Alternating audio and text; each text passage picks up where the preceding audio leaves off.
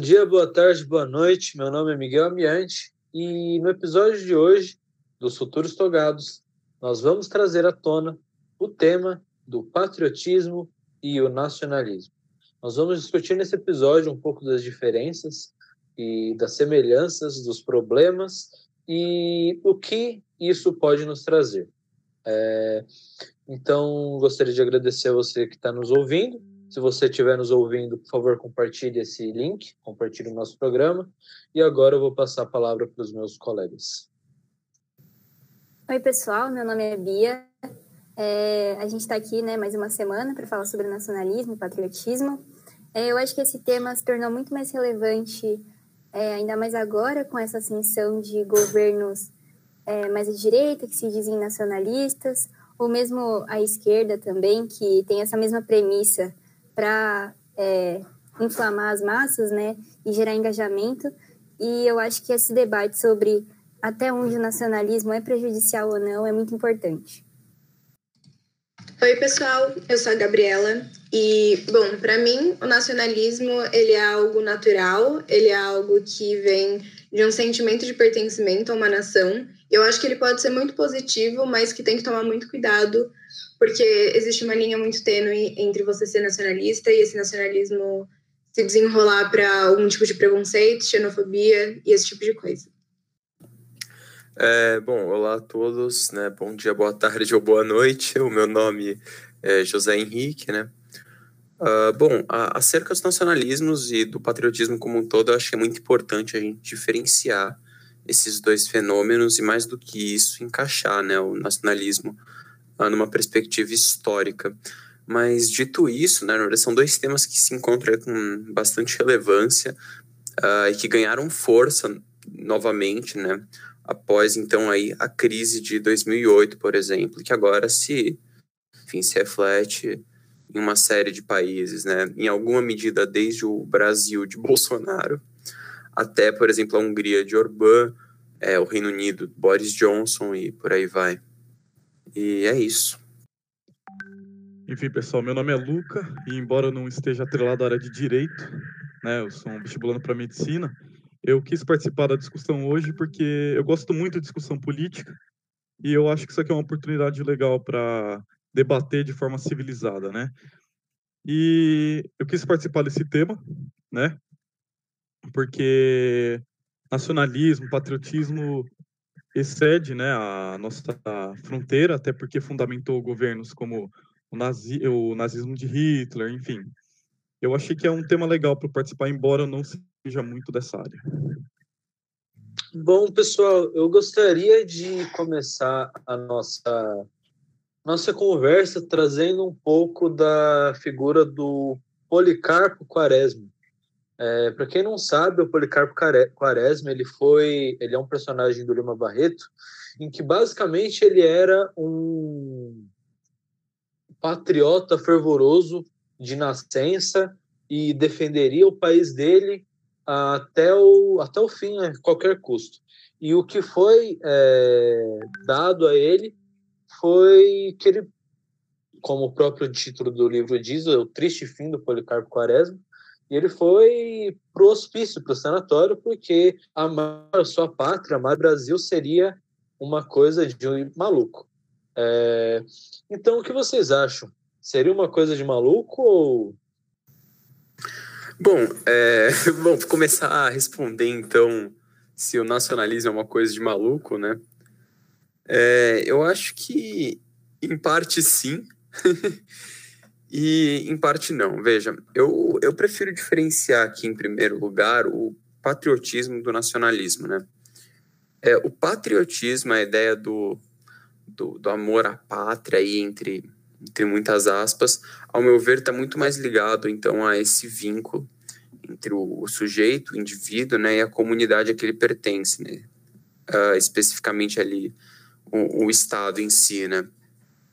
A gente pode falar também de um nacionalismo bem mais brando, como um sentimento de pertencimento a uma comunidade, né, e aí a gente diferencia, então, a ideia do Estado e da comunidade, né, no mesmo Estado a gente pode ter uma série de comunidades diferentes, então, por exemplo, se a gente pegar um Iraque, você convive ali uh, xiitas, sunitas e curdos, né? Não são exatamente grupos étnicos diferentes, os curdos até são, mas pela identificação cultural deles, acaba enfim, acaba criando ali uma diferenciação e um sentimento de pertencimento que é diferente. E nesse sentido, eu diria que é um, um sentimento natural você se identificar com a comunidade em que você vive, né? É, é, tradicional, na verdade, é uma relação extremamente tradicional.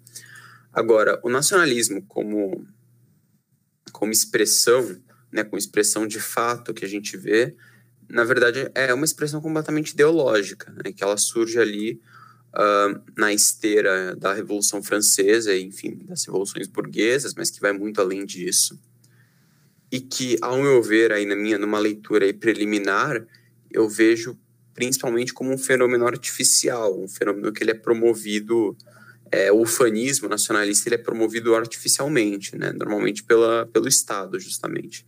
Então, nesse sentido, como um sentimento artificial, eu acho que ele, ele perde um pouco uma lógica interna, então talvez seja uma, uma ideia de maluco, sim. É, eu vou pegar o gancho no que ele falou. Enfim, a diferença entre patriotismo e nacionalismo. Eu acho que o, o amor à pátria, ele é. Eu acho ele até justo. Mas eu acho que o amor ao Estado é algo perigoso, entende? É, quando você preza pelo desenvolvimento do Brasil, por exemplo, e você realmente né, trabalha em função disso, eu, eu chamo pelo menos de patriotismo, entendeu? Mas quando você é, aceita tudo que um Estado impõe, você assume aquela bandeira do Estado para si, independente da ação desse governo, aí eu acho que a gente entra já no nacionalismo, que é perigoso, entendeu? Que justificou muitos projetos totalitários. Né? Então, é, pelo menos no meu ponto de vista, eu vejo nacionalismo como algo positivo mas que você tem que tomar muito cuidado. Eu acho que, inclusive, hoje em dia, em alguns estados, a gente tem uma posição muito controversa de uma, um nacionalismo muito forte, vindo como um certo antiglobalismo. É, eu acho que, assim, no Brasil, desculpa, gente, eu falei errado. Esquece. Calma, eu vou reestruturar minha fala. Eu ia falar. Concordo. Mas, enfim, é, voltando um pouco é, no que os meninos é, colocaram e deixando um tempo para a Gabriela se, se organizar direitinho, eu queria colocar também que atualmente, atualmente não, é uma coisa bem antiga, que se atrela o patriotismo como um sinônimo de militarismo. Então, o patriotismo para justificar ações militares o patriotismo para justificar a ida de, uma, de um norte-americano para o Afeganistão, por exemplo. Ou você amar a pátria acima de tudo e porque o patriotismo em sentido é, de dicionário ele é amor aos signos do seu país o que, que, seria um signo do seu país é a sua língua é a sua é, seus costumes a sua cultura, de uma forma geral. Então, o, o, o patriotismo é isso. A partir do momento em que ele é desvirtuado e transformado em um militarismo, é, eu acredito que se perde o sentido e ele é utilizado até como uma forma de coerção, porque você obriga o outro a participar de, um, de uma coisa que ele não reconhece como, como verdadeira, como uma guerra, mas se ele não tiver isso, se ele não participar, ele é um. Não tem amor à pátria, não tem amor à terra dos seus pais. Então eu vejo dessa forma. É...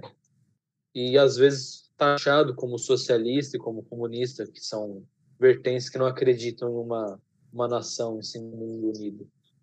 E atualmente como globalista. Pronto, galera, voltei. Desculpa o inconveniente. É... O que eu estava querendo dizer é que, para mim, o patriotismo ele é uma forma de expressão do nacionalismo. Então, os dois, querendo ou não, ainda estão muito atrelados. É, quando digo que ele pode ser positivo, eu digo, por exemplo, como bem no início do governo Vargas, em que ele assumiu uma posição anti-entreguista, em que ele valorizava o desenvolvimento do país e tudo mais. Mas, assim, bem no início do primeiro governo dele, eu quero deixar isso bem claro, tá? Não, não, não é ditadura. É, hoje em dia, eu acho que tem que tomar muito, muito, muito, muito cuidado, porque o nacionalismo ele pode virar uma arma política ideológica muito forte e ele pode virar uma grande manipulação de massa, como a gente vê, e de pessoas que às vezes nem sabem o que elas estão defendendo e elas defendem o Estado cegamente. Eu acho que o que vocês estão tentando falar, no caso, é o medo que o patriotismo vire o ufanismo, né? Vocês estão falando de Vargas e tudo. É, aí eu também, também concordo nesse aspecto. Mas agora é uma pergunta, não é nenhum um posicionamento pessoal meu. É, o cara que está no exército, ele precisa desse amor pela pátria exacerbado para ir lutar?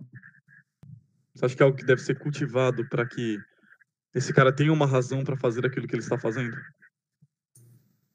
Olha, eu acho que essa pergunta ela é um, ela pode ser vista aí sobre alguns aspectos diferentes, né? É, em primeiro lugar, eu vou aqui quando eu estiver falando na minha fala usar patriotismo estritamente no sentido de você sentir então uma conexão identitária ali com, com o estado em que você vive, não com a entidade do estado, mas com o estado em si. Então, por exemplo, o sentimento de pertencimento ao que seria o Brasil, né? É, eu vou usar esse sentido mais restrito justamente porque existem casos de estados em que você tem ali uma multiplicidade de nacionalidades e que eu vejo o, o termo né, nacionalismo como impróprio para se referir ao todo. Eu prefiro termo patriotismo nesse sentido. É, quanto ao exército em si, é, eu entendo, sim, é, eu acho que é evidentemente importante que um exército de uma nação, um exército de um estado, aliás, ele cultive sentimentos patrióticos uh, pela própria finalidade que ele exerce, né? A ideia é que o exército ele vai proteger os interesses do Estado, né? Os interesses uh, do, daquele Estado em específico, vai proteger a integridade daquele Estado e por aí vai. Né? Eu não, não acho, por exemplo, que seria que uma pessoa, um indivíduo né, que, enfim, sentisse desprezo pelo próprio estado em que vive, né, aquele pessoal que fala, por exemplo, ah, o Brasil é um lixo. Não acho que esse sujeito deveria estar servindo ao exército, por exemplo, né, porque eu diria que ele tem um, um viés pessoal que vai contra, por exemplo, a, a, própria finalidade daquela instituição, né, você não você não fala para um bandido se ele não quer se tornar um policial, por exemplo, não é mesmo? É... E nesse sentido, eu acho que vem uma crítica, que é a crítica justamente à ideia do serviço militar obrigatório.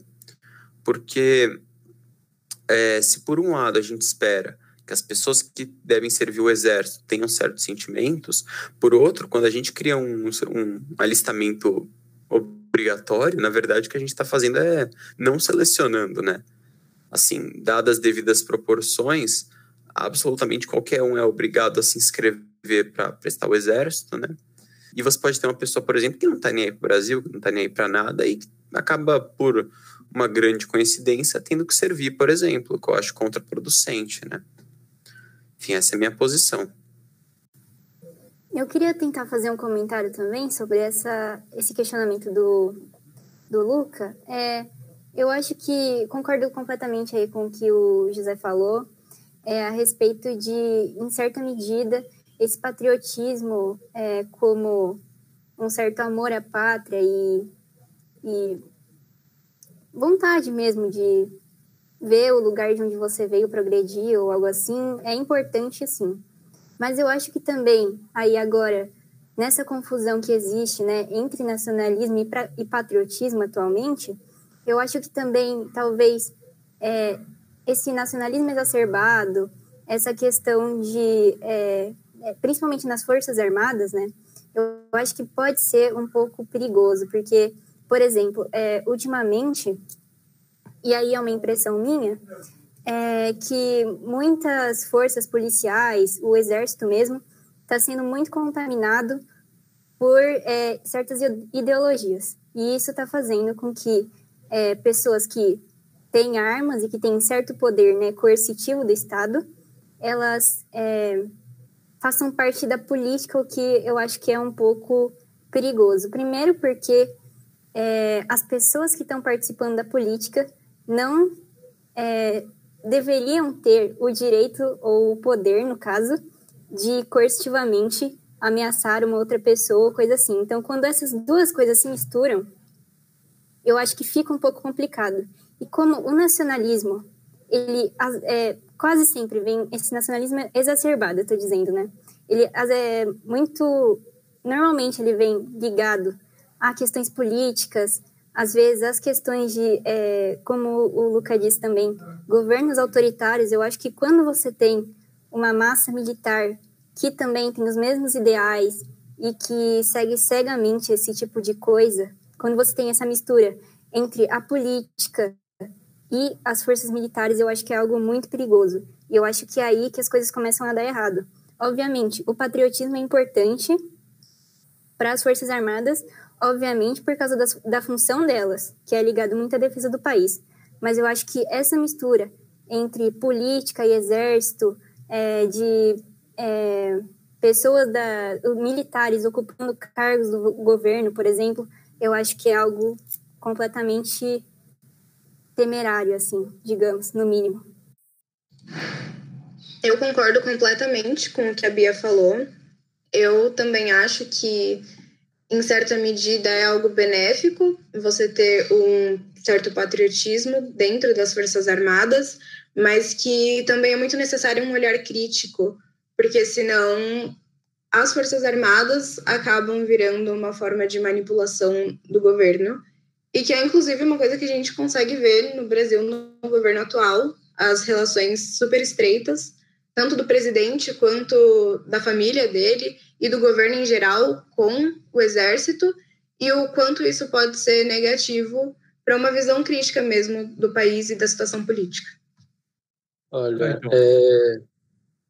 Fica à vontade. Eu. Obrigado. É... Eu, eu acho que eu não, não concordo muito com essa visão que a Bia e a Gabriela colocou. Concordo em partes, e é uma questão que eu já, já pensei sobre, mas eu não, não consegui chegar em uma conclusão é, definitiva. Mas eu acredito que hoje é muito difícil você impedir eu não acredito nem que seja benéfico você permitir que esse setor da sociedade participem é, da atividade política. Porque antes de serem membros do Exército, eles são cidadãos. Eu acho que eu discordo, em partes, é, da participação de membros da ativa, e isso eu que ser extremamente prejudicial. É, então, eu acredito que para se eleger, para participar de cargos públicos, um militar deveria passar para a reserva. E aí eu concordo com o que a Bia colocou, porque ele soma é, duas funções sociais muito importantes e que uma unida à outra pode ser extremamente prejudicial, como é o caso do, do, do ministro interino que há pouco tempo foi colocado como ministro da, como ministro da Saúde, que ele continua sendo um general da ativa e soma o cargo de ministro da Saúde. Isso daí é uma coisa que eu acredito que não seja é, benéfico.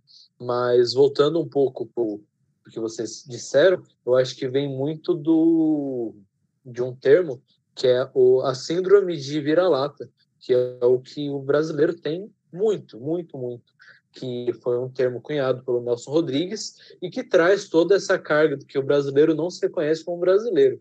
O brasileiro não se reconhece, ele se reconhece como a marginalizado, como a margem da sociedade.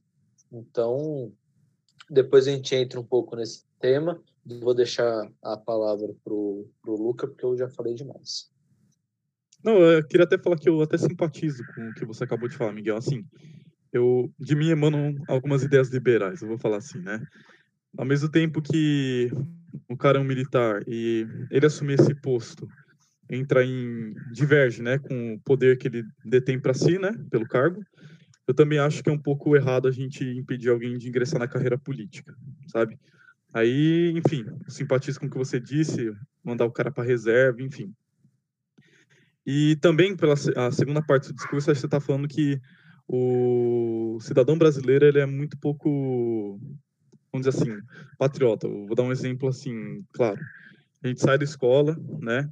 E muita gente pensa em ir para o exterior na hora, entendeu? E a outra pergunta que eu deixo aqui para vocês.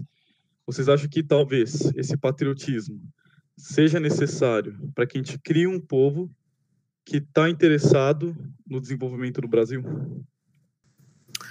Uh, bom, é, em primeiro lugar, então, fazendo comentário à, resposta do, do Miguel quanto à participação do Exército na política como um todo. Aliás, não do Exército em si, mas dos militares, né? É, eu acho que a gente precisa ver a política num sentido muito mais amplo. A né? política não é não é o poder executivo, judiciário, legislativo, né? Uh, a atuação do cidadão também não se resume a exercer uma dessas três funções, né? O exército ele é uma instituição política pela, por natureza, né? ele protege o Estado, isso é político, querendo ou não. É, mas é isso que ele é, ele é uma instituição do Estado, ele não é uma instituição de governo. E um militar, ele é primeiro um funcionário do Estado e depois um funcionário do governo também. E é por isso que eu acho muito complicado a participação direta de militares na ativa, não na reserva, porque aí é diferente, né?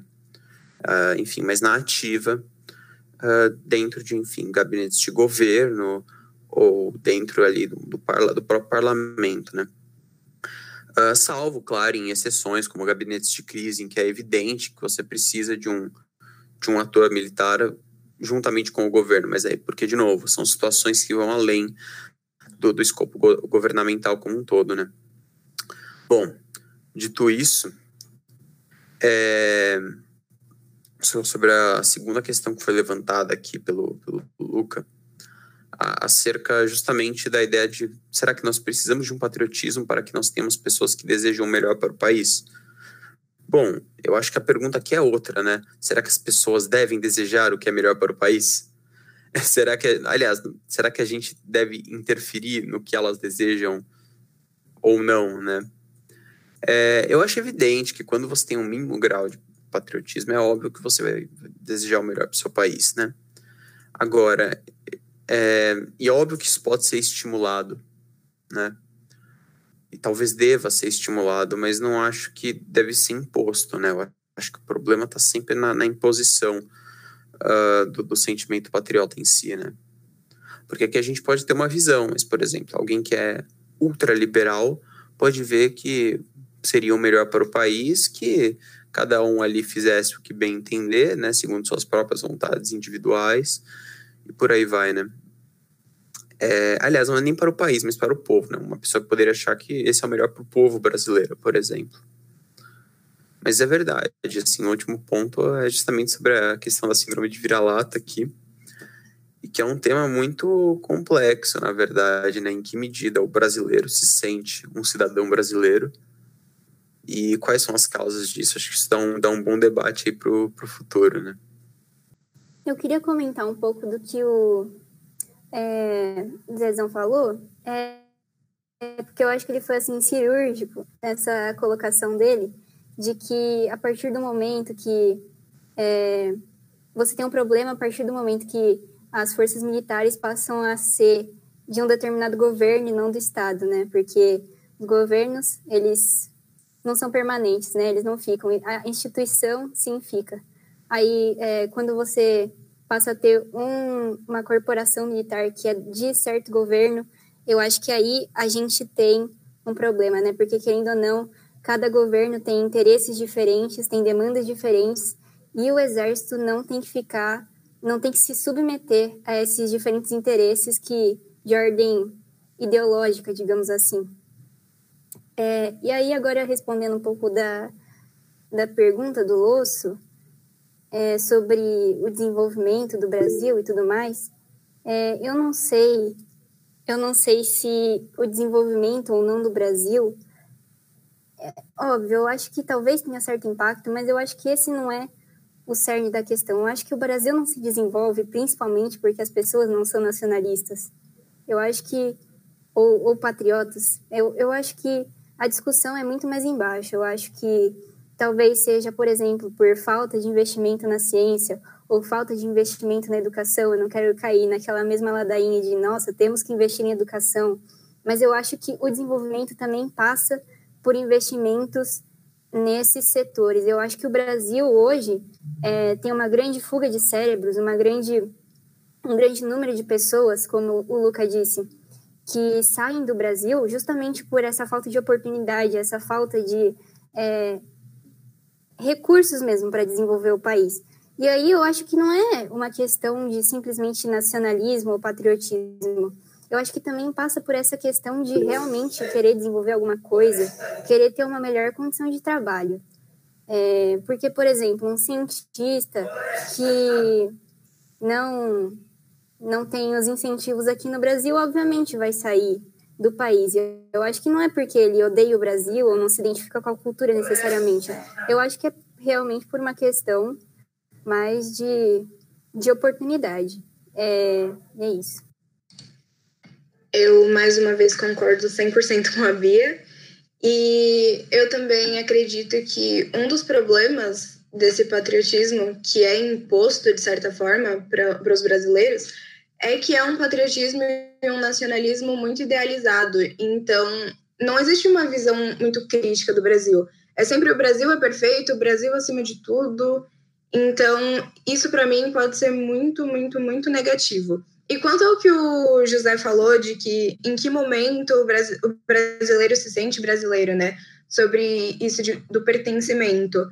E eu acho muito contraditório, porque ao mesmo tempo que atualmente a gente tem esse apelo muito grande para o nacionalismo, a gente também tem uma versão a coisas naturalmente brasileiras muito grande. Então, uma versão a aspectos da cultura indígena, da cultura africana, inclusive é, pequenas violências do dia a dia contra essas minorias. Então, eu acho bem problemático.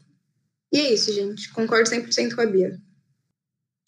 Primeiramente, eu gostaria de desejar saúde à pessoa que está na casa da Bia, que está com problemas de tosse.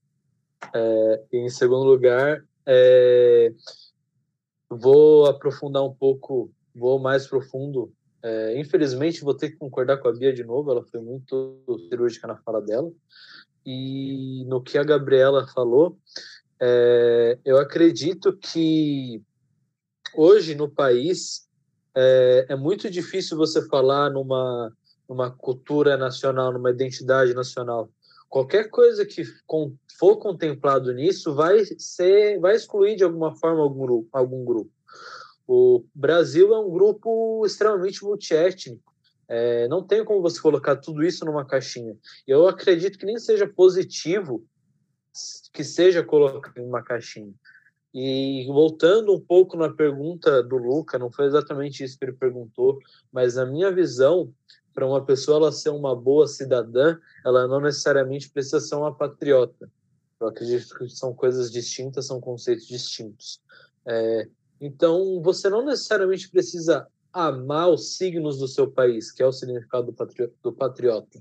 Você pode ser um bom cidadão é, sem amar o seu sem amar o seu país. Você pode é, e agora indo para o sentido nacionalista, você não precisa amar o que é imposto. O nacionalismo está mais atrelado aos governos. Você não precisa gostar do seu governo para você ser um patriota.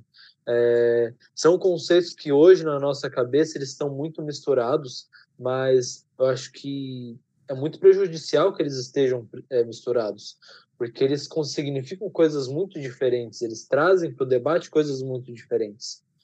É, eu acho que é isso. É, não, Miguel, acho que você tem um excelente ponto aí, justamente que é a importância de você diferenciar, por exemplo, uh, o patriota daquele que é um democrata, né, que é um sujeito que ele respeita as instituições de participação política e que ele quer participar da política não porque necessariamente ele ama país dele, ele ama os símbolos do país, porque toda quarta-feira ele canta o hino nacional, né? Virado para Brasília, assim. Mas porque ele acha importante a participação política por outros motivos, né? Seja a ideia de, ah, olha, preciso participar da política porque o Estado deve ser minimizado, né? Então devo, ser, eu devo minimizar a ação do Estado. Ou, ah, eu preciso participar pela, da política porque eu preciso lutar pela, pelos direitos sociais, né? E por aí vai. Na verdade, a luta, a luta por pautas, ela vai muito além de, você gostar ou não gostar do, enfim, do seu país. É, eu acho que uma questão relevante, por exemplo, e que a gente pode falar de um sentimento que eu particularmente considero legítimo, mas que seria antipatriota, por assim dizer, é, por exemplo, vamos pegar aqui o caso da Catalunha, na Espanha, né? E aqui eu vou falar o caso da Catalunha para não, não citar o Sul é meu país mesmo, né? Porque aí já é uma expressão ignóbil do, do meu exemplo. Mas no caso catalão, em que você tem ali um, um povo distinto, né? essa é a verdade. A Espanha é composta por uma, uma míriade de povos diferentes, é, e todos eles submetidos, então, ali ao, ao governo de, de Madrid. E você tem na Catalunha, você pode ter ali um político que ele é um, talvez um nacionalista catalão, a gente pode falar, né? um, separatista catalão, e que às vezes ele deseja o melhor ali para o povo, para quem ele pertence, né?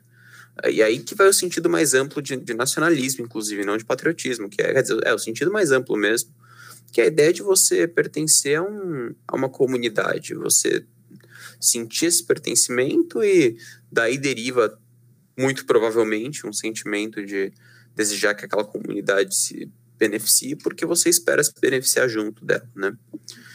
E, enfim, justamente é um, um exemplo bem distintivo, em que uma pessoa pode ter boas intenções, ela pode participar ativamente da política sem ser um patriota, e ainda assim é, e ainda assim é relevante. Né? Ainda assim é relevante porque e é importante porque é a expressão de um povo, querendo ou não. Agora, naquele caso do exército especificamente. Por exemplo, não faria sentido você ter um catalão, um catalão separatista dentro do governo da Espanha. Quer dizer, perdão, dentro do exército da Espanha. É algo que é, é, é sem sentido dentro da lógica do próprio sistema, por exemplo. Mas isso foi só um exemplo, assim, que eu pensei agora, que acho que ajuda bem a diferenciar os dois termos, né? Tá, e voltando para a questão do, da educação lá, enfim, a gente deve ter um povo patriota, nacionalista. Eu acho que. Agora eu vou colocar minha opinião pessoal, né? Eu, eu fiz duas perguntas, só que, que não representavam o que eu penso. De novo, eu tenho essas ideias mais liberais, né? E eu acho que você colocar isso como parte da educação brasileira, né? É, é problemático. Até porque eu, pelo menos, não confio no Estado para decidir aquilo que é patriotismo, entende?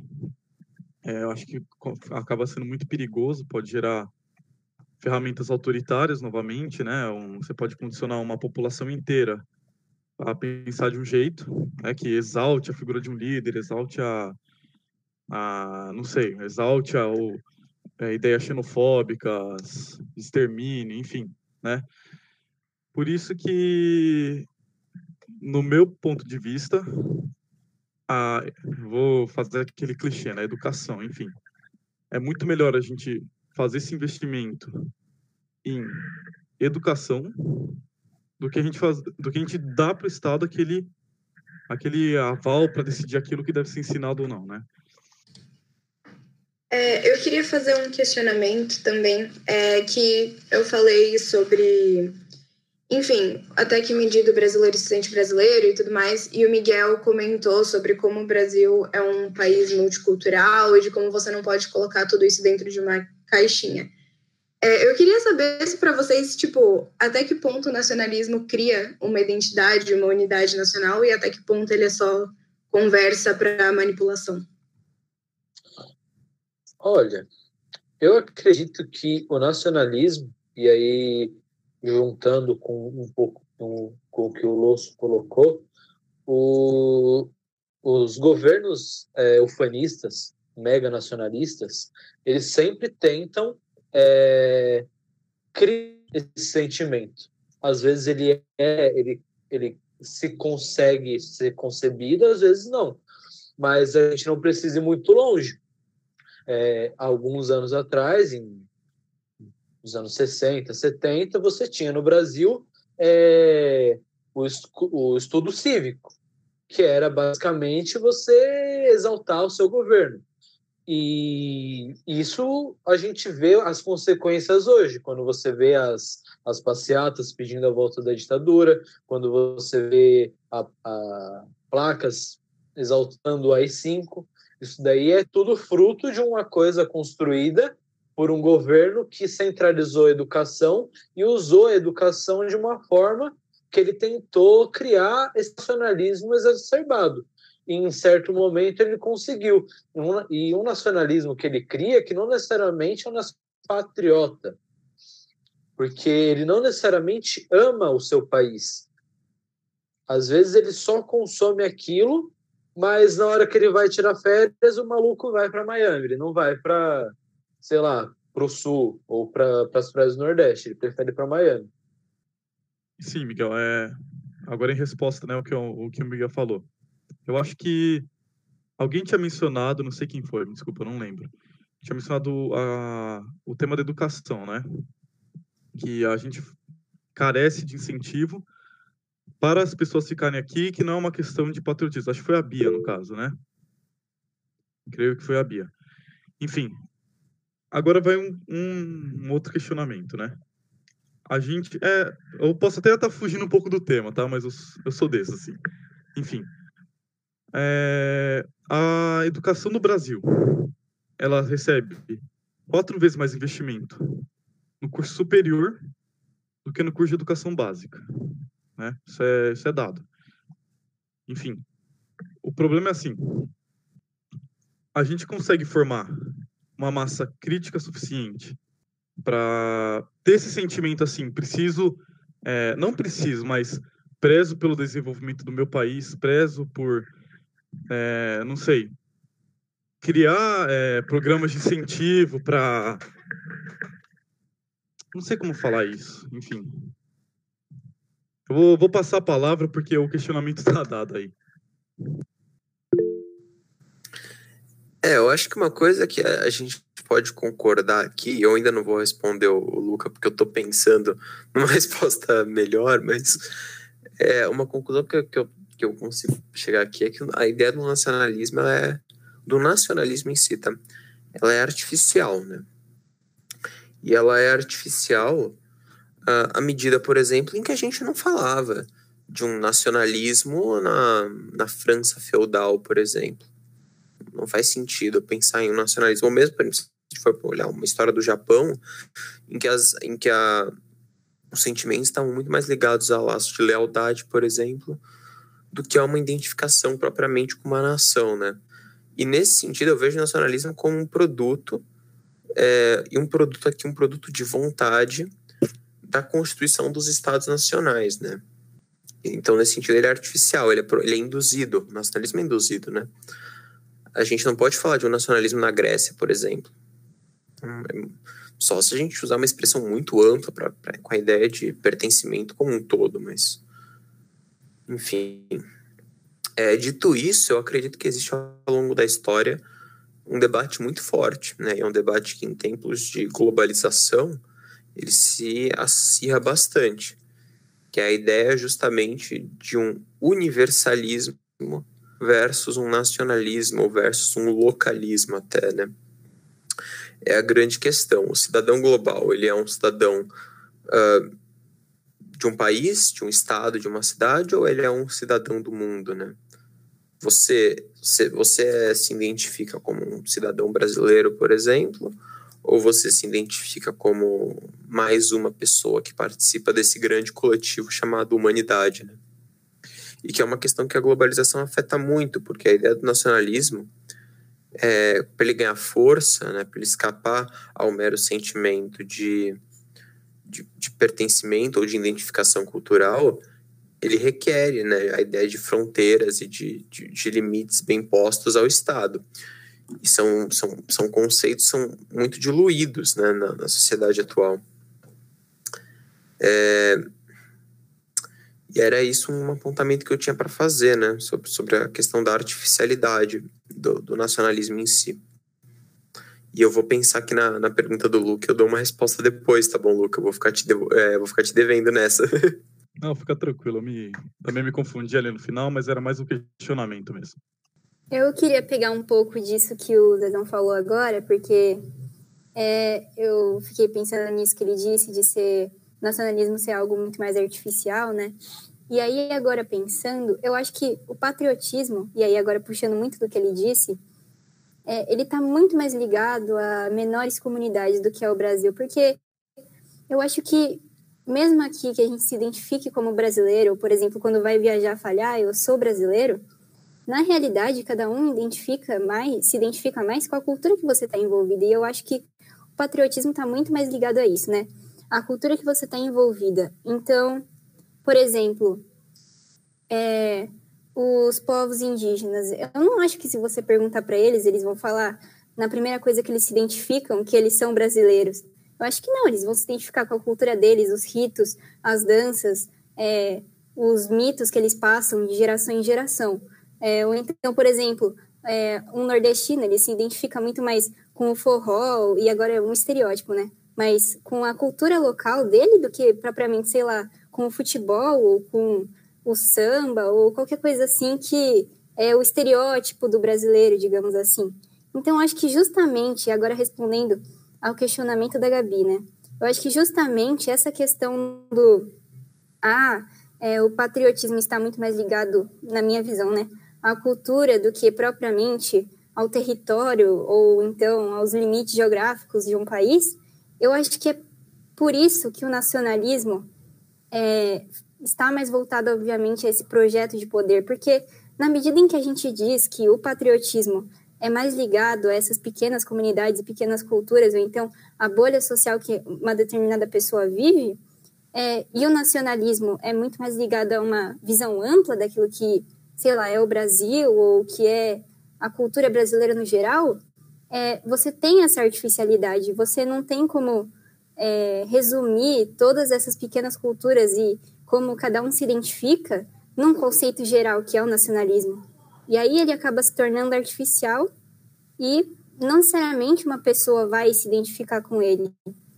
É, é, eu acho que é por isso, é muito do que o Zezão falou mesmo. O nacionalismo, ele, por ser artificial, ele, ele serve a algum interesse, necessariamente, eu acho. E aí, eu posso estar errada, mas é, é isso que eu, que eu pensei, que que não tem como nacionalismo ser algo, digamos, que ah, só quer gerar um sentimento de pertencimento na população, porque na origem não é possível resumir todas essas culturas do Brasil, né? E agora respondendo ao Losso, é, fica tranquilo que fugir do tema que é de praxe, a gente só não faz isso na redação, mas tudo bem. É, fora isso, é, eu acho que, realmente, voltando para essa história da educação, é um problema a gente ter pouco investimento nas, nas, é, nas áreas de base da educação, né? Mas eu acho que, ao mesmo tempo, é, a ciência no Brasil ainda está muito defasada e ela não tem, eu acho que o investimento que deveria ter. Porque, por exemplo, é, eu acho que saiu o projeto aí de de governo para o próximo ano ou de investimentos, e a área da educação tem mais ou menos o mesmo, o mesmo orçamento do que a área militar. E aí eu me pergunto, ok, a área militar é importante, mas será que ele precisa ter um investimento tão grande assim para você comprar jatos, comprar, sei lá, tanque? Por que, que a gente vai precisar de um tanque, entendeu? Tipo, não faz sentido. É, eu acho que sim, o investimento na educação hoje ele pode estar muito mais vinculado a essa área do, do da educação superior e tudo mais, mas eu acho que essa discrepância entre o, o ensino né, básico e o ensino superior não significa necessariamente que os investimentos para o ensino superior sejam altos. Eu acho que é, indica que eu acho que é justamente essa comparação, né? De, poxa, você vai gastar o mesmo que você gasta em educação para toda uma população para comprar em tanque, para comprar em, sei lá, avião de guerra. Eu não, não, não consigo ver um sentido nisso. Então, acho que é, é mais por essa linha mesmo que eu estava pensando, mas, obviamente, não consigo dar uma resposta definitiva aí para o Losso. Acho que vou deixar essa para Miguel ou para Gabi. Não, rapidão, só em eu vou ser sucinto aqui. Eu acho que é aí que o Brasil errou de fato, né? Porque o nosso exército é sucateado e a nossa educação é sucateada, entendeu? E o investimento não vai para nenhum lugar. Enfim. E o problema está aí, né? A gente tem esse, essa falta de investimento em educação que é até interessante para o governo, porque não forma uma massa crítica, que também que nunca vai mudar essa visão que a gente tem da ciência aqui no Brasil, entendeu? Porque se a gente colocar tudo no ensino superior de uma vez, a gente ainda não tem esse apoio da população para isso acontecer, para isso mudar de fato, sabe? A gente não sabe, a gente não sabe eleger deputado, a gente não sabe eleger presidente, sabe? A gente vai por discurso populista, a gente vai por mensagem de Facebook, WhatsApp, enfim, né? A gente não tem essa maturidade ainda. Então, por isso que eu afirmei aquele negócio da educação básica, sabe? Talvez formar essa massa crítica a partir desse, desse pilar, né, da, da formação cidadã, seria muito mais interessante agora, entendeu? Bom, fala aí, manda bala. Não, beleza. É, então aqui, só respondendo aí, pagando a minha dívida, né? É, eu, eu concordo, em partes, que você precisa ter uma educação crítica nas, um, na, na, enfim, no ensino básico como, como um todo, mas eu não vejo isso necessariamente como uma consequência de uma consequência orçamentária, né? Então, não acho que maiores gastos com educação produziriam uma maior massa crítica. Eu acho que é uma questão muito mais de como gerenciar os gastos atuais porque o Brasil gasta muito com educação, mas o dinheiro, por algum motivo, não aparece na, nas obras, não é mesmo? Então, é algo muito curioso. Aqui eu fiz uma pesquisa sobre isso em 2018, é para a Feira de Ciências do Liceu, no caso, mas o, a curva de gastos com melhora eficaz da, da educação, ela é, é, ela é logarítmica, né?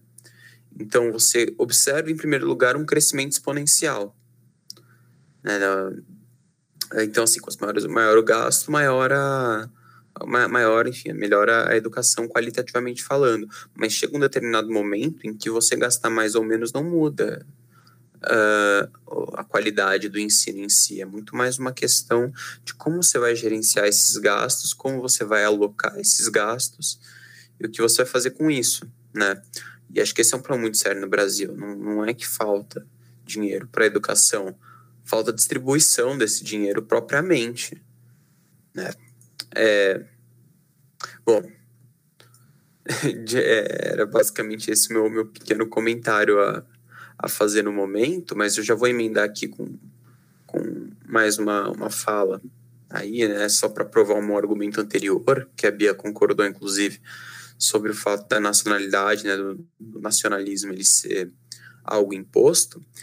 E a gente pode ver aqui o caso do Brasil. O próprio Brasil, 1808, mais ou menos. 18, aliás, 1808 não, 1820. 1820, então ali é o Brasil, é o, a capital do, do, do Império Português, né? E quem que é o brasileiro? o brasileiro ele é brasileiro ou o brasileiro é o português? Né? Qual, que é, qual que é a função do papel do brasileiro? Aliás, é, qual que é o papel do brasileiro nesse estado, né? Que é uma, uma questão aqui no caso. E aí o que você vê justamente no, no período que, que se dá ali imediatamente anterior e imediatamente após a independência, você vai ver uma espécie de repressão aos regionalismos. De que é o regionalismo? O regionalismo em si é um termo ideologicamente carregado. Né? A gente considera o Paraná uma parte do Brasil e não um, um estado com uma nação própria, pela simples razão de que, historicamente, por exemplo, o Paraná foi mantido no, dentro do Estado brasileiro. Né? O que, que diferencia a nacionalidade de um paraguaio ou de, de um argentino, por exemplo, de, uma, de um argentino e de um uruguaio? Nada. Na prática, nada. Eles têm toda a mesma origem histórica, mas você teve ali, durante o período de independência, uma série de, enfim, movimentos que acabaram se separando e que, por interesse político, conseguiram ali promover a desagregação do que poderia vir a ser um, um Estado unificado das antigas colônias da Espanha. E nesse, enfim, nesse fenômeno de desagregação, de, é, diferenciar, é, diferenciou-se né, ali duas, dois, dois estados diferentes e com a experiência histórica de anos e anos, Hoje nós falamos, ah, olha só, nós temos um povo argentino, nós temos um povo uruguaio, né? Então, é, existe um interesse político, e existiu na história do Brasil um interesse político, a repressão de movimentos uh, locais, de nacionalismos locais, a gente pode colocar, apesar de só até meio estranho, mas o que, que, são as revoltas regenciais? Né? A gente aprende que as revoltas regenciais são, ah, são revoltas que muitas vezes buscavam autonomia, mas isso é uma leitura da, da ótica do vitorioso, né? A gente pode entender as revoltas uh, regenciais como revoltas é, emancipacionistas, como revoltas de independência, como movimentos de independência próprios, né? E é, eu só queria trazer aqui um pouco do caso brasileiro mesmo. É isso. Bom, é, é, me defendendo com uma coisa que a Bia falou, particularmente fujo do tema em redação sim, então fale por você. Em segundo lugar, é, eu acho que a pergunta do Losso, para a gente entender a educação no Brasil, a gente tem que ter muito claro na nossa cabeça que o ensino superior ele serve à elite, enquanto o ensino básico serve às massas. Então não se tem nenhum é, interesse em que esse básico se desenvolva pelos motivos que você já bem colocou. Então, é, é o, o, a maior parte dos gastos, a maior parte do rendimento vai para o ensino superior e ainda é pouco comparado ao orçamento do Brasil. O Brasil tem uma população enorme, logo tem uma, uma arrecadação enorme. Isso é uma coisa que sempre que alguém te falar quando você usa exemplo de países pequenos desenvolvidos, você fala, ah, mas esse país é pequeno, é mais fácil de governar. É, tem... Só que você tem que lembrar, quanto menor o país, menor a arrecadação dele. Enfim. É... E outra coisa colocada pelo Zezão, é... no, logo no início, será que a gente pode falar que esse nacionalismo criado, ele nasce junto com os primeiros eventos é, republicanos? Porque talvez seja uma forma de se é, desses governos que não eram é, colocados, exaltados por uma, por uma figura é, autocrática, como era o caso das, das monarquias, e para como uma forma de se estabelecer, se cria esse sentimento nacional exacerbado. Uma coisa que eu pensei agora. Calma aí, Miguel, só para ver se eu entendi direito. Você está falando que o, o, o, nacionalismo, não sei se falou nacionalismo, né? É, ele nasce com o republicanismo? Então, foi algo que eu não, não li isso em nenhum lugar, mas é, foi algo que eu pensei agora no meio do debate, que por ser uma coisa criada, como os, os Zezão colocou e a Bia falou também, por ser artificial, é, talvez ele tenha nascido como uma forma de, de se auto. Eu com, vou ter dificuldade de colocar porque eu esqueci o termo que eu queria usar. Mas como os governos se colocarem assim, de se. O nacionalismo é criado como uma forma de se estabelecer governos, como uma forma dos governos se justificarem. Uhum. Entende? Então, eu acho que o, o que eu entendi do que você disse, você pode me contradizer, que o nacionalismo surge como forma de você consolidar o governo republicano. Basicamente. Aí eu, é, aí eu vou de encontro com o que você fala, porque, por exemplo, pra, o que, que mantinha a figura do rei? Mesmo que ele centralize o poder, é o povo no final, né? Porque sem povo, um rei não reina, no caso. Então, eu acho que essa ideia da defesa do Estado, defesa de uma figura que represente ele, que é o próprio rei, né, na monarquia, nas monarquias absolutistas, eu acho que já usava desse nacionalismo para se sustentarem, né? Eu acho que o nacionalismo talvez seja uma característica do próprio Estado centralizador, sabe? Mas aí vocês podem, né, não concordar comigo em relação a isso. Então, eu já vou um pouco de encontro com o que o Luca falou. Eu acho que quando a gente traz as monarquias também tem um aspecto religioso muito grande e que a gente também tem que lembrar que rolava uma soberania religiosa de que o monarca era o escolhido por Deus para governar e que isso tinha muito a ver com a submissão do povo. Eu concordo que sim, tinha um aspecto nacionalista, por mais que seja um anacronismo, né? Eu, eu acho que sim, para acabar segurando essa sociedade, tinha, mas nesse sentido eu concordo mais com o Miguel, de que o nacionalismo é um projeto político e que aí a gente tem que ver quais são os limites positivos e negativos. Tá, é, é o que eu novamente que eu disse, eu também concordo que o nacionalismo seja um projeto político, só que você pega aqueles déspotas, né, os déspotas esclarecidos que tiraram sua ligação com o divino assim para governar. Eles também usavam, porque a monarquia, independente do porque a gente falar sobre ela aqui, ela é um estado centralizador, né, na figura de um rei. Enfim, eu acho que mesmo assim eles já utilizavam desse nacionalismo para justificar centralizar esse poder. Assim como qualquer outro estado que queira centralizar o poder em si, vai usar do nacionalismo para mim, entendeu? Que é o que a gente vem, que a gente vê, o que a gente observa na história, no caso, né? É, bom, na verdade, qualquer, qualquer estado, independentemente da forma de governo, precisa de algum modo manter uma coesão interna, né? Isso é uma necessidade política.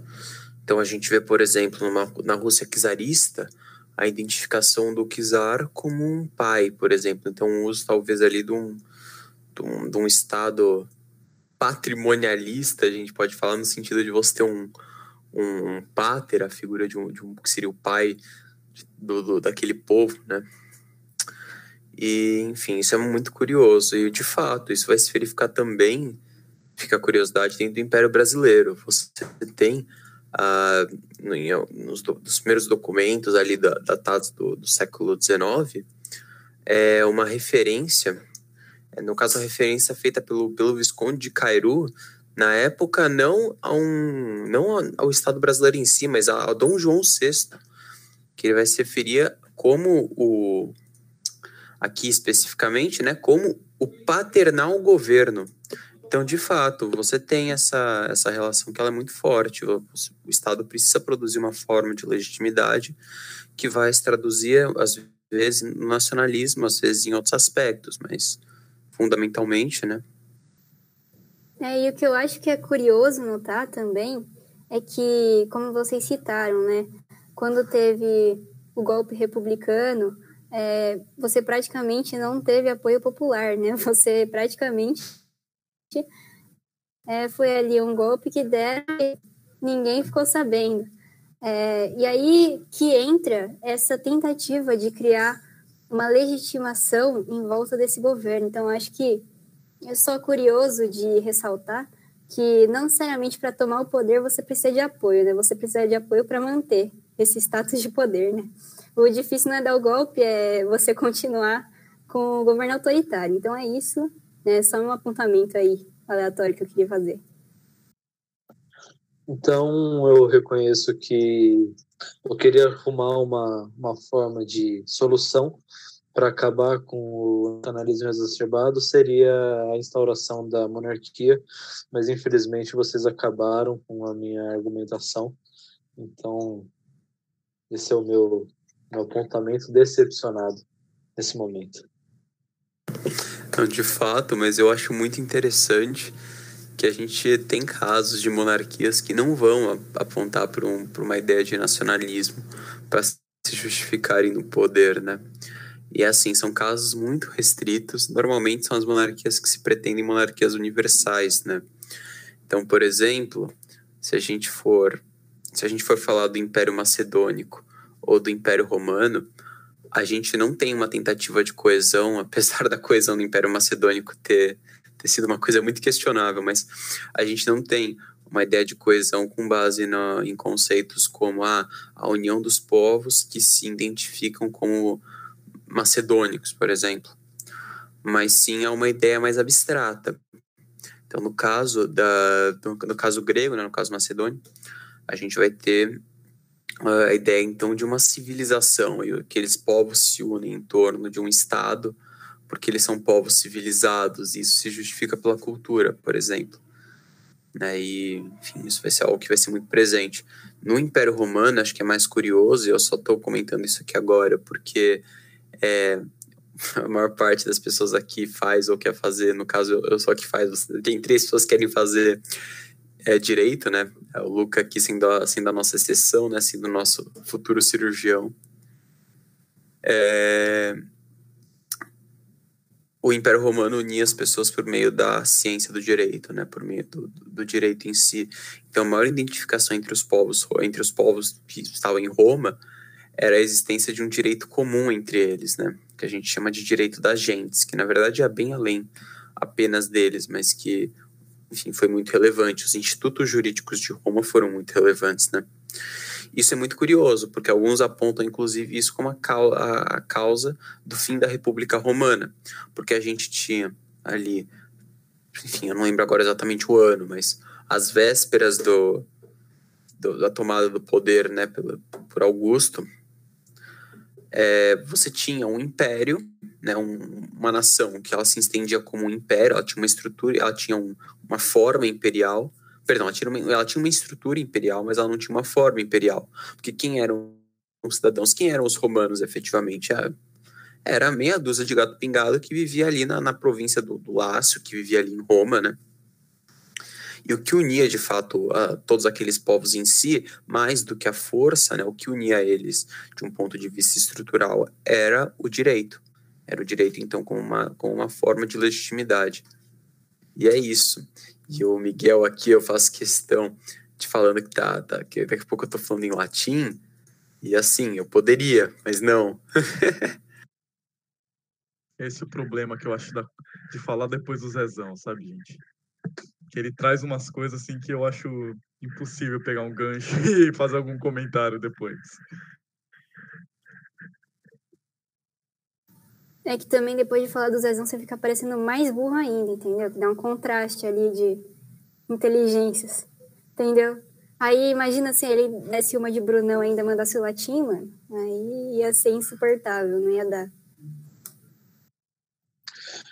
Gente, voltando um pouco para o nosso tema que a gente estava falando sobre ignorando um pouco o Zezão, porque porque sim, é, vamos tentar falar mais um pouco sobre o complexo de vira-lata, que nasce muito dessa criação do Império. É, eu acho que o complexo de vira-lata ele nasce a partir do momento que o, o como o próprio Zezão colocou aqui também, que quando o, o português que está aqui no Império Brasileiro, na capital do Império, ele se descobre que, na verdade, ele não é tão europeu assim. E isso causa um choque enorme na, na cabeça dessa pessoa, que até hoje você vê esse choque, que ele não se legitima como cidadão brasileiro, porque ele sempre busca ser algo além disso, porque isso não seria suficiente. E ser brasileiro na visão de, desse cidadão, é, seria inferior. É... Fala um pouco aí, vocês. Vai ser uma opinião rasa e sem fundamento nenhum, mas pelo menos vai continuar a conversa e alguém pode me contradizer, né? É só Eu uma acho... coisa, Lúcio, ah, Lúcio. Todo falar, podcast é fundamentado em opiniões rasas e sem nenhum fundamento. então fica tranquilo também. Menos as do Zezão, menos as do Zezão. É, então, é o cara só. Elas têm fundamento, elas têm fundamento. tá, enfim, eu, eu acho, né, cren, crença minha, que a gente criou uma cultura de falar que tudo que a gente faz aqui é ruim, sabe? A gente tem essa predisposição a achar que qualquer medida tomada aqui ou qualquer projeto que a gente, que a gente vê no Brasil a gente fala que é um negócio, sabe? Sei lá, é coisa de terceiro mundo, ou não presta, ou uh, só o brasileiro faz isso, entende? Essas frases são comuns, né? enfim, esse é o meu ponto, né? Não sei se vocês querem continuar nele ou se foi muito besta, assim, para trazer. Não, agora eu quero trazer aqui uma provocação justamente pro Louço, porque ele tá chocado, mas é, porque justamente agora que, que ele disse, né, é, que a gente acha que tudo que é brasileiro é ruim ou que é, tudo que vem do Brasil, né, tem essa conotação negativa, e eu acho que isso foi percebido um pouco também na fala dele mesmo, porque antes, e aí eu acho que é um reflexo aqui, e aí eu não tô criticando o osso, não, eu tô querendo só puxar um assunto mesmo para a gente botar isso no debate. É, quando ele disse, ah, o povo brasileiro não sabe votar, a gente não sabe escolher deputados ou isso e aquilo, eu acho que também passa por um pouco dessa, dessa noção de que, ah, o, o que o brasileiro é, faz errado, ou o que o brasileiro é, não sabe escolher um político ou não sabe votar. Eu acho que você pode até ter essa opinião de que ah, o brasileiro não sabe votar ou escolher determinado político, mas você não pode esquecer que você também é brasileiro. E, em certa medida, você está se incluindo nessa aí, né? É, mas eu acho que é um pouco disso também. É quando você diz que o brasileiro não sabe votar, é, você está determinando previamente que ele deveria votar em alguma pessoa que você concorda. Eu não sei o que, porque tem muitas coisas por trás dessa fala. Eu acho que debater um pouco disso, porque não é uma coisa que o Louço falou isoladamente. Qualquer um que está aqui já falou isso, que o brasileiro não sabe votar. E eu acho que tem muitas camadas de que a gente pode debater aí sobre isso. Só jogando na roda. Só vou dar um, uma rebatida aqui, porque, né, me mencionou. Enfim, eu acho que é óbvio que um podcast de, sei lá, uma hora e pouco não vai dar para encaixar esse tema, até porque é, é muito mais amplo do que isso, né? Vai, vai de encontro com muita coisa. Enfim, quando eu falo que o brasileiro não sabe votar, talvez sim, eu esteja sendo uma prova do meu próprio argumento, mas o que ficou subentendido nessa expressão não é que eu estou direcionando um lugar certo para votar, é que quando no processo de voto o brasileiro ele tende a não é, ser crítico, sabe? Não estou falando assim, ah, não, votar no Ciro Gomes é certo, votar no, no Lula é certo, votar no Bolsonaro é certo, enfim.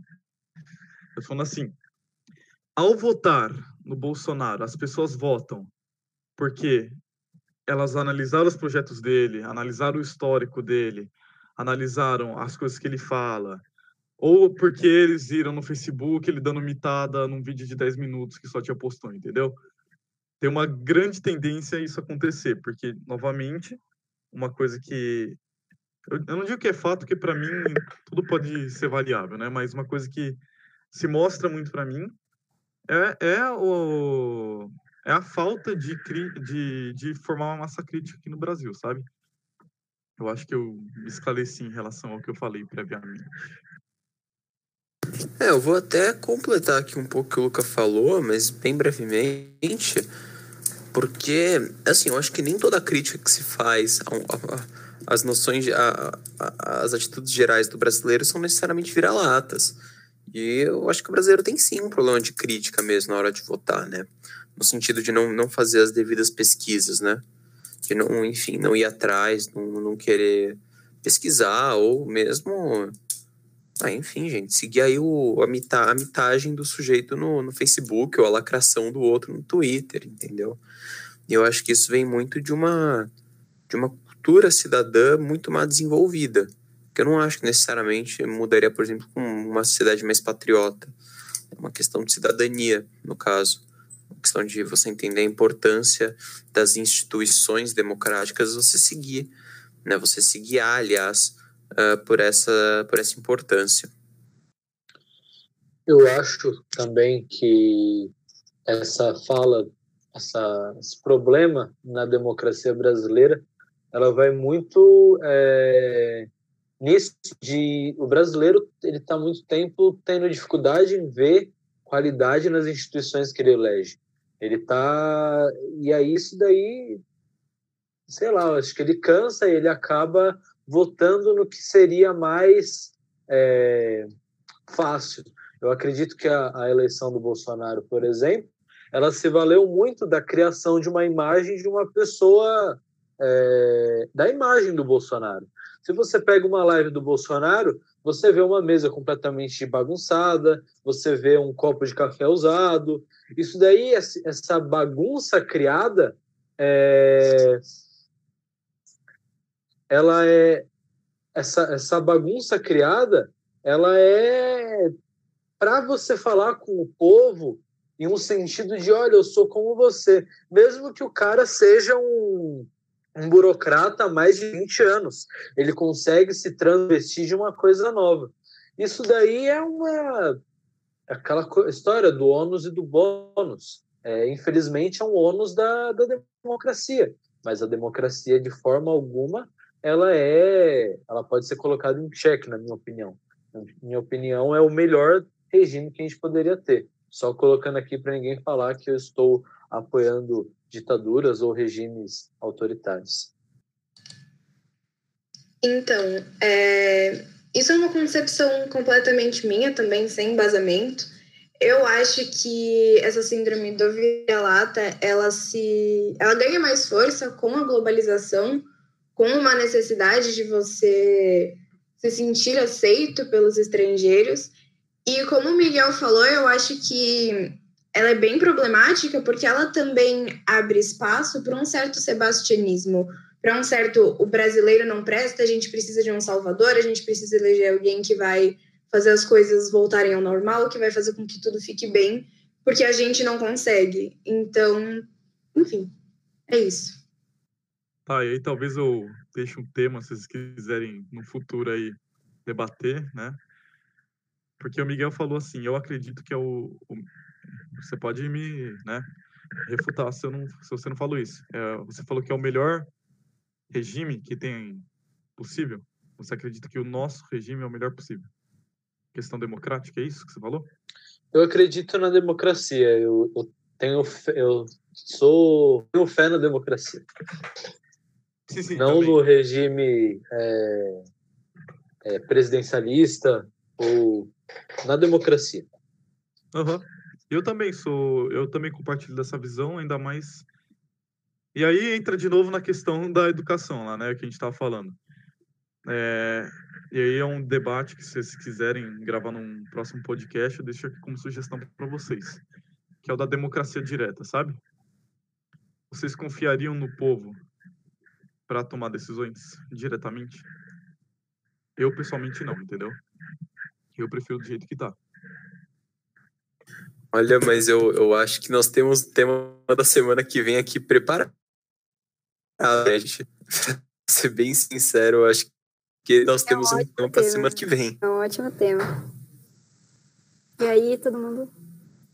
Beleza. Enfim, a minha sugestão, porque eu acho que pode render bastante conversa aqui. Porque vai acabar caindo também nesse mesmo, nesse mesmo aspecto que eu trouxe, que é o do a gente tem um povo preparado para uma para exercer seus direitos políticos de fato, entendeu? Não estou falando que seja uma opinião minha ou não, né?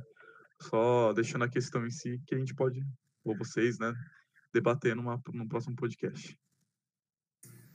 Não, perfeito. Eu acho que com esse, com esse gancho não esperado para o possível tema, então, aí da, da semana que vem, acho que a gente pode encerrar aqui por hoje, né? A gente discutiu bastante.